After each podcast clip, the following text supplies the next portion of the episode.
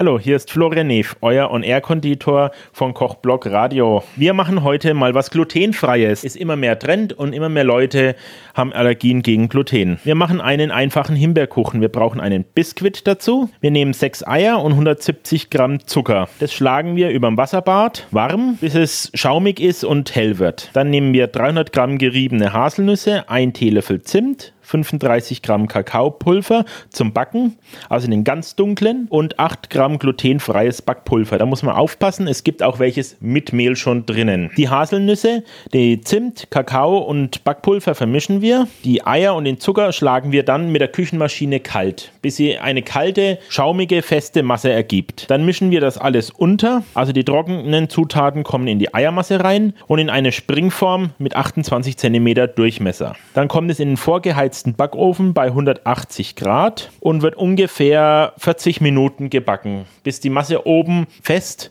aber doch Spannung hat. Wenn der Boden abgekühlt ist, bestreichen wir ihn oben mit Marmelade. Besten eignet sich natürlich Himbeerkonfitüre. Dann kommen 1,2 Kilo Himbeeren drauf. Im Herbst oder im Frühjahr kann man gefrorene Himbeeren nehmen oder man nimmt frische Himbeeren, räut sie oben drauf oder belegt sie fein säuberlich. Dies geht natürlich auch mit Erdbeeren, Heidelbeeren, Brombeeren oder natürlich dann auch mit Obst. Dann nehmen wir ein Päckchen roten glutenfreien Tortenguss. Der wird nach Packungsanleitung angerührt und kochend drüber gegeben. Zum Rand, am Rand außen können wir dann noch 80 Gramm ungefähr Mandelblätter fein rösten und als Garnierung rummachen. Lasst euch den Kuchen schmecken. Euer On-Air-Konditor Florian Neef für Kochblock Radio.